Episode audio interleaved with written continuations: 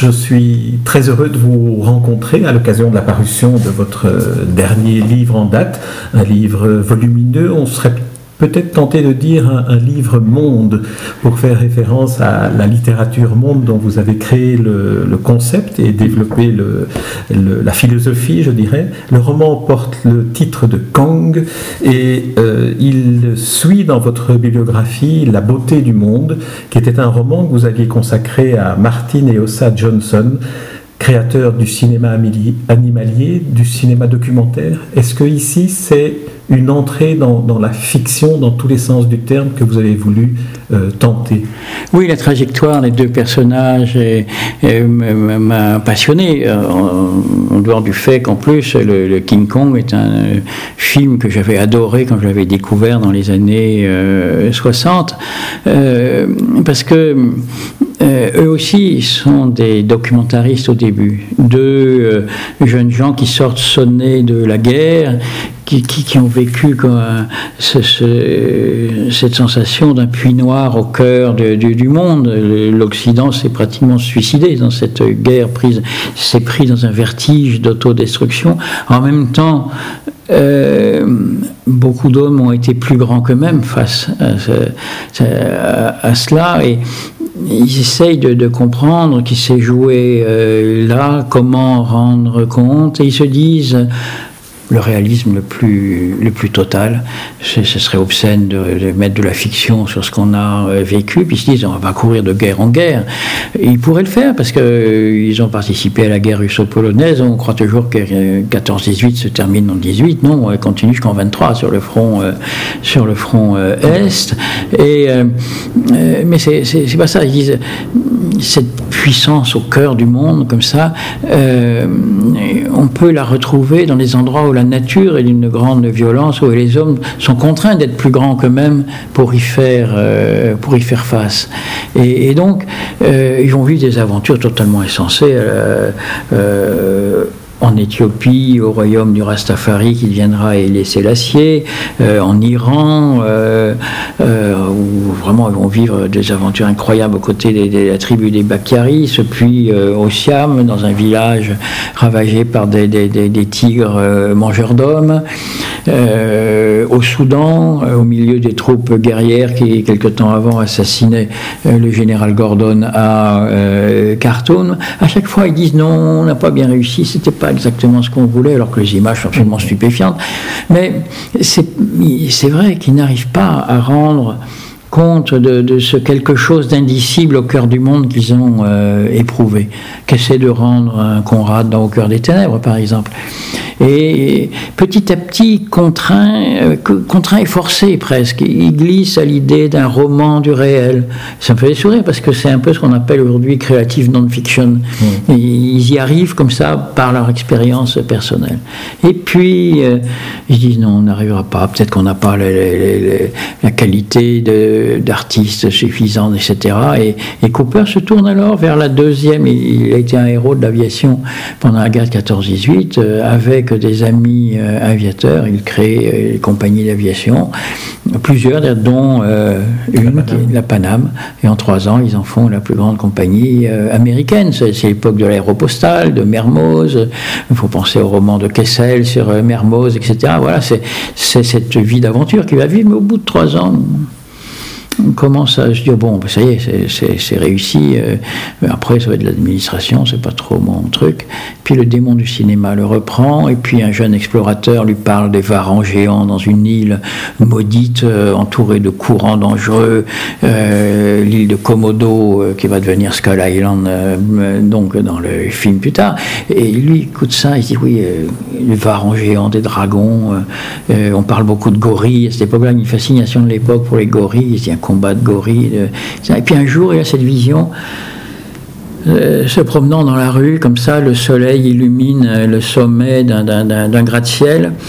Il voit un avion dans le ciel qui a l'air de se diriger vers le sommet du gratte-ciel et, il dit J'ai eu cette vision d'un gorille gigantesque au sommet de, ça, la force première du monde dominant euh, la, matérialisation de, la modernité la plus extrême, avec un avion qui fonce vers lui. il sent qu'il a trouvé quelque chose.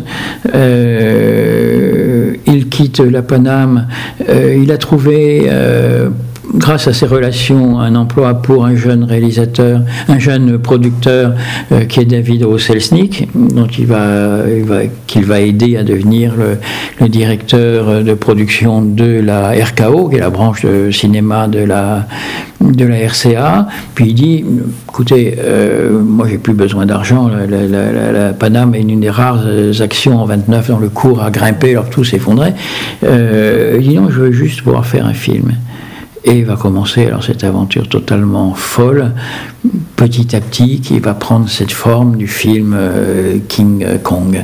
Et euh, moi, ce qui me passionnait, c'était de raconter tout le processus. Comment euh, ces, ces, jeunes gens vont être conduits nécessairement pour rendre compte de, ce cœur noir du monde, d'imaginer la fiction la plus surréaliste qui soit, alors qu'ils étaient partis sur l'idée du réalisme total, comment dire le monde? La réponse qu'il donne, elle est importante pour aujourd'hui aussi. C'est seul l'imaginaire a capacité à donner un visage à l'inconnu de ce qui vient, à l'inconnu du, monde. Alors justement, euh, on pourrait peut-être développer un, peu cet aspect-là. Euh, selon vous, que, nous dit la fiction romanesque que ne nous dit pas la réalité? Et peut-être vous proposez une, ou deux hypothèses. Est-ce que le, roman n'est pas ce qui doit s'écrire à hauteur du regard d'homme, c'est-à-dire raconte une expérience individuelle à partir de laquelle on peut mmh. tout développer. Et le deuxième élément que vous indiquez dans la, dans la postface de, de votre livre, c'est peut-être que le personnage euh, dans un roman, le personnage historique dans un roman, ne connaît pas la suite de l'histoire. Il ne connaît. Alors, d'abord, c'est vrai. Euh, moi, j'ai lu euh, tout le, New York Times et le Los Angeles Times de 29 à 33. Parce que justement, les, ce qui m'intéressait, c'était des gens ne sachant pas la fin de l'histoire, euh, perdus dans le chaos, qui essaient de s'y retrouver. Comment ont-ils perçu les choses? Et ça, c'est tout à fait différent de la démarche de l'historien qui, lui, a l'avantage de savoir comment que ça finit et donc peut faire le malin un peu dans l'analyse des causes qui ont mené à ça. Il y, a, fondamentalement, et ça, je crois que tout se rassemble, ce que vous disiez sur l'histoire, le, roman à hauteur d'homme, etc. Bien sûr, c'est même ça le sujet du, du, du roman, la hauteur d'homme qu'il est plus grand que ce euh, que l'ordinaire des jours lui fait euh, croire.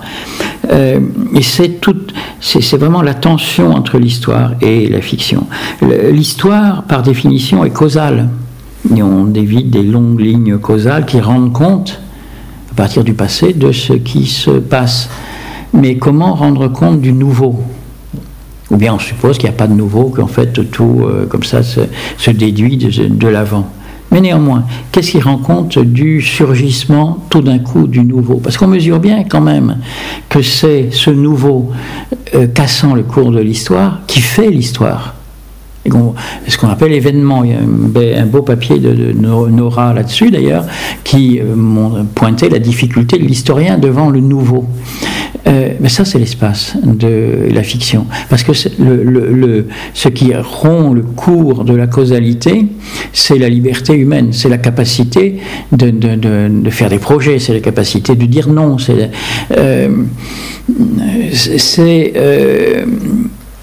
c'est même, je crois, vraiment la, dimension essentielle de, l'enjeu principal du, débat euh, de, histoire-fiction, c'est de, de comprendre que euh, ce sont les choses qui sont mues par des causes. Alors, nous sommes mus aussi par des causes, c'est-à-dire que nous sommes partiellement chosifiés par ce qui nous détermine. Mais l'acte du, roman, l'acte créateur de l'artiste, consiste à dire nous sommes aussi mus par des buts. Et les buts peuvent être aussi déterminés partiellement par l'opinion, les modes, etc. Il n'en reste pas moins qu'il y a quelque chose de différent. Un but n'est pas simplement euh, de l'ordre de la causalité. C'est cette capacité de dire non, cette capacité de création que manifeste le roman, le poème, la création euh, artistique. Donc elle, est euh, en opposition réellement à, la fiction. C'est pour ça que je dis c'est pas un roman historique, Kong. C'est un dans une, qui est dans un dans une tension avec l'histoire pour montrer comment naît un mythe. Et un mythe échappe à, toutes les explications rationnelles. Il peut y en avoir des millions, ça n'a aucune importance. Et ils sont au-delà parce que le fictif, et on n'y pense pas assez souvent, mais le fictif n'est certes pas le vrai, mais il n'est pas non plus le faux. Il dit quelque chose qui ne peut pas se dire autrement. Et il faut euh, réfléchir à toutes les conséquences de, ce, que, euh, ce, que contient cette euh, affirmation. S'il dit quelque chose qui ne peut pas se dire autrement, il dit, il manifeste quelque chose qui est de l'ordre de l'indicible. Il y a de l'indicible au cœur du monde si, tout était dissible, tout serait dit depuis longtemps, et on n'en ferait pas des histoires. le problème, c'est qu'on n'arrête pas de raconter des histoires depuis le début de l'humanité. Il doit y avoir quand même une raison. Peut-être que c'est euh, cette capacité à, faire advenir un visage dans, l'inconnu du monde pour le rendre habitable, peut-être c'est ça l'enjeu, l'habitation symbolique du, monde. Ce qui fait que l'on peut se, situer dans le, monde en percevant que nous ne sommes pas des, choses, nous sommes plus grands que ceux qui prétendent nous rabaisser au déterminisme ordinaire. On n'est pas, nous ne sommes pas que des consommateurs et des producteurs. C'est ça que ça veut dire, en gros, la, fiction. Vous indiquez aussi, euh, je ne sais plus si c'est dans la conclusion ou bien dans, dans d'autres euh, moments d'interview ou d'entretien que vous avez eu, le fait que dans, dans, la chronologie du roman français notamment, à un moment donné, il a cessé de raconter des histoires. Mm. Et ce moment, vous indiquez que finalement, il coïncide avec l'émergence des sciences humaines, c'est-à-dire ah ben oui. finalement de celles qui voulaient faire du documentaire. à, partir du moment où on prétend faire science de l'espace comportemental humain, ont pris euh, les, les, romanciers dont c'était l'espace le, de jeu, d'une certaine manière, d'aller jouer ailleurs. Ils vont faire science, et à ce moment-là, qu'est-ce qui reste à l'auteur? Si euh, cet espace-là est réservé euh, aux sociologues, aux, aux, ethnologues, aux psychanalystes, aux psychologues, à tout ce qu'on veut en Hogue, il reste les jeux de langage. Et ça, ça a été le désastre du structuralisme. Je me rappelle un certain Ricardou, mythe Solers, qui, qui, dans un de ses essais, reprochait aux écrivains, citation, un usage naïf de la langue, entendu en priant les écrivains de se recycler en linguistique, pendant que le linguiste écrirait à leur place. Ça n'a pas duré très longtemps par manque de lecteurs. Il en faut quand même de temps en temps des euh, lecteurs. On a beau faire régner la terreur en disant mais ça c'est la vraie littérature qui n'a d'autre objet qu'elle-même. Bon, on aime bien aussi quand même qu'elle parle de quelque chose, la, la, littérature. Donc ça s'est épuisé euh, d'une certaine manière euh, tout seul. Ce qui est assez étrange en même temps, c'est que par coïncidence, ça correspond au moment de la fin de l'empire colonial euh, français, comme si la France sortait de l'histoire à ce moment-là, et était contrainte d'avoir une vision plus petite de, de, de, je me rappelle Giscard d'Estaing disant la France est une puissance moyenne peut-être, mais la culture euh, française est une des grandes cultures. Et, et là, il exprimait une idée réduite de soi-même, quelque part. Euh, ce retrait de l'histoire, en, parce que la linguistique proclamait ça, c'était le mise entre parenthèses du sujet, du sens et de l'histoire. Après ça, il ne reste plus grand-chose hein, pour le romancier. Mais c'est le moment où la, France se retirait un peu de l'histoire, perdait son empire, perdait sa, gloire, euh, disons. Et c'est le, le moment aussi où les sciences humaines se déploient. Je me souviens de, la grande époque du Seuil où euh, sortaient euh, tous les mois des dizaines de... Ça a été la grande maison d'édition des sciences humaines, années 50, années 60. Peut-être qu'aujourd'hui revient cette nécessité de la ah ben, fiction et de la vraie littérature. Oui. Et, euh, j'aimerais peut-être qu'on euh, on apporte deux, deux, éléments autres du, roman qui sont les personnages et puis le style. Alors, dans les personnages, la manière dont vous que vous en parliez de Ernest Schutzak et de Marianne Cooper, donc les, les producteurs et dont l'un était le réalisateur de King Kong et dont on vient, dont on vient d'évoquer, à quel moment est-ce que, euh, je vous imagine dans, dans un univers de documentation avec la tête remplie de tous les journaux que vous avez lus jour par jour. À quel moment est-ce que vous entrevoyez en tant que romancier que l'écriture du, roman est possible? Est-ce que c'est à partir des personnages ou à partir de... C'est presque tout de suite. Quand, au sortir de la beauté du monde, euh, comme Martin Johnson avait fait un film qui s'appelait Congoria, euh, sorti en 32, et que King Kong est sorti en 33, et que pour moi King Kong était un, des grands films de l'histoire du cinéma, je me dis tiens c'est curieux, peut-être y a-t-il une influence. Euh, je me trompais d'ailleurs parce que le scénario de King Kong était fait euh, et euh, voilà. Mais d'ailleurs on a toutes les oui, oui, oui, de, ce scénario avec ce scénariste anglais complètement extravagant. Edgar Wallace qui mourra, le pauvre à la tâche. c'est évidemment une femme qui écrira. Et c'est une, une, femme et ça c'est quand même important aussi que, ce soit Ruth Rose qui soit la véritable auteur de, de, de King Kong parce qu'elle a rajouté quelque chose d'important dans le dans le film. Mais euh, c'est presque tout de suite en, en, dévidant comme ça la pelote que je me dis, oh là là, il y a quelque chose d'important là je fais une série sur les années 20 pour France Culture. Je me dis, tiens, je vais en faire, euh, une émission sur euh, King Kong. Donc je me documente. Là, je rassemble ce qu'on trouvait assez facilement. Et là, je sens que c'est quand même assez extraordinaire, puis que les personnages sont quand même extrêmement euh, romanesques. Donc je fais cette, cette émission. et puis je continue. Puis là, je commence à ah je découvre que c'est immense, que toute l'histoire du siècle passe à travers ces, personnages. Et à partir de là, euh, et quand j'ai ce déclic de découvrir que en fait, euh, euh, ce King Kong trouve son origine dans la guerre de, dans la Grande Guerre, ça j'y avais pas pensé, j'avais jamais vu qu'on le présentait comme ça dit, là, là, il y a un truc. Et, hop, c'était parti. Et en fait, la recherche, je l'ai faite à mesure que, que, j'écrivais aussi. Bon, j'avais déjà beaucoup lu sur les années 20, parce que j'avais passé 5 ans avec la, avec la beauté du monde, et je ne parle même pas de, de ce que j'avais fait euh, par ailleurs sur, sur l'époque. Mais euh, plus euh, je tirais, plus je dévidais, plus c'était euh, extraordinaire. Et puis, il n'y a pas seulement que ça, c'est que on, tombe amoureux de ces personnages ou pas aussi. Les deux personnages étaient quand même incroyablement attachants. Marguerite Harrison, la femme qui il y, a, plusieurs femmes dans ce roman qui, qui, qui, qui, est bouleversante. là aussi, on, on, tombe amoureux forcément de Ferré. D'ailleurs, quand elle est morte. Euh, il n'y a pas très longtemps, euh, très âgé, euh, la ville de New York a éteint les lumières de l'Empire State parce qu'elle était Andaro pour l'éternité. Ça veut dire quand même quelque chose pour l'inconscient de l'Amérique et je crois que pour tous les amateurs de King Kong, on tombe amoureux d'Andaro, c'est pas possible. Et moi, creusant l'histoire de Ferré, c'est une personne bouleversante. Rude Rose, la femme de Chetza qui va écrire le scénario, un personnage aussi qui est absolument euh, étonnant, et en plus une intelligence euh, incroyable, avec une bonne dose d'humour euh, aussi. J'ai retrouvé cette note de production qui est quand même délicieuse, parce que, bon, il savait pas trop quoi faire avec Ferret, quand même, ces deux grands nigauds un peu embarrassés sur les questions du sentiment. C'est pareil en plus. Oui, mais elle... amoureusement, je dirais. Et donc,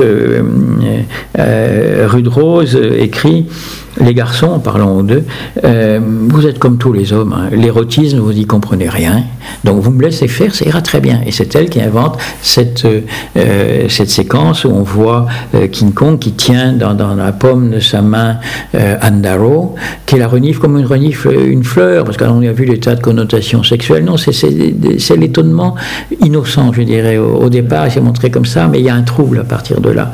Et qui la déshabille comme on enlève les pétales du d'une fleur comme ça, dans l'étonnement d'une merveille, quoi, et incompréhensible pour euh, lui. Elle rajoute cette dimension à la noirceur de ce que portent Cooper et Schoetzak, elle rajoute ce qu'elle appelle la puissance obscure du désir, comme ça, et ça aménage une résonance dans ce, cœur obscur, justement, qui, est, qui fait la magie du, film à partir de, de, ce moment-là.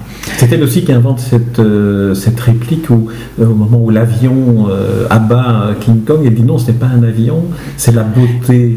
C'est la belle qui a tué. La, ça, c'est Cooper. Ah, ça, c'est Cooper. Il le dit d'autant plus qu'il a eu une aventure amoureuse euh, un peu déchirante avec euh, qui, est un personnage extrêmement touchant, euh, qui a été humainement, littéralement massacré par une mère mormone totalement folle, qui euh, a épousé euh, un sombre crétin qui finira admirateur d'Hitler et finira par se pendre, et elle se croit, elle, coupable de, si il est comme ça, c'est peut-être de ma faute, et qui n'arrive pas à s'en séparer alors qu'elle a dû fuir depuis longtemps. Et la scène importante de, de Kong ne sera rendue possible que parce qu'à ce moment-là, il s'abandonne euh, momentanément euh, à, l'amour qu'elle éprouve pour euh, Cooper. Après, elle prendra peur, elle retrouvera son mari pour son plus grand malheur, etc. Mais c'est un moment qui était extrêmement touchant et qui a contribué à faire... parce qu'elle n'arrivait pas à tourner cette scène en réalité. Puis un jour, Rose, exaspérée, chuchote quelque chose à l'oreille de, de, de Fairway qui rougit et la scène est faite en une prise. Et puis, euh, après, euh, Cooper dit, mais qu'est-ce que tu lui as dit Pour? Dire, écoute, arrête, je lui ai dit simplement d'imaginer, bon Dieu, au lieu de, de, de, de se crisper comme ça, d'imaginer que Kong en face, là, c'est toi. Ah bon Alors, euh, Michel Lebris, on ne pourra pas aborder le, oh, la dernière thématique parce que vous êtes un, tellement merveilleux conteur. Euh, le roman fait 900 pages, on les lit d'une traite, on les lit sans pouvoir s'arracher de, de, ce portrait d'un presque demi-siècle que, que vous racontez à travers des personnages dont on sent qu'ils sont éminemment proches de vous, comme l'ont oh été ceux de la beauté du monde. Euh, je ne peux que recommander qu'on se plonge dans ce livre. La dernière thématique que j'aurais voulu aborder, c'est le style, mais je laisse au lecteur le soin de le, ah, découvrir. C'est en même temps important parce qu'on parle toujours de, de, de, la recherche, mais le plus gros travail que, que j'ai eu, moi, c'est l'écriture. Euh, parce que j'écris en musique, je ne fais pas de, plan ou quoi que ce soit. Il, faut que l'écrivain prenne le risque d'explorer son propre inconnu. Et donc, d'écrire en musique, c'est se laisser porter comme si on faisait du surf sur une vague. Et cette vague est mystérieuse et en même temps c'est soi. Et en même temps, l'écriture, c'est euh, c'est impossible de, raconter chronologiquement vraiment cette aventure. Donc vous êtes obligé de, faire par séquence, avec tout un jeu qui, ressemble à de la tapisserie, ou peut-être ce que ferait un, musicien de, symphonie, d'orchestrer toutes les lignes narratives, de fonctionner ce système de flashback assez subtil, parce qu'il faut des scènes romanesques fortes pour que le flashback ne ralentisse pas l'action. Et ça, c'est le vrai travail que j'ai eu et, c'est un travail, et j'espère qu'il ne se voit pas, parce qu'il faut que ce soit le, plus simple possible pour que les gens soient emportés par la fluidité du récit. J'ai essayé au moins de ça. Vous avez réussi. Bah, je peux vous, garantir. J'allais, si nous avions eu le temps, vous proposer de lire une page, mais je oh, moi-même lorsque et qui démontrera cela. Merci beaucoup, Michel Lebris, ben, merci pour à ces huit années que vous avez passées à nous donner le bonheur de lire le Kong que vous nous donnez aujourd'hui. Merci. Merci à vous.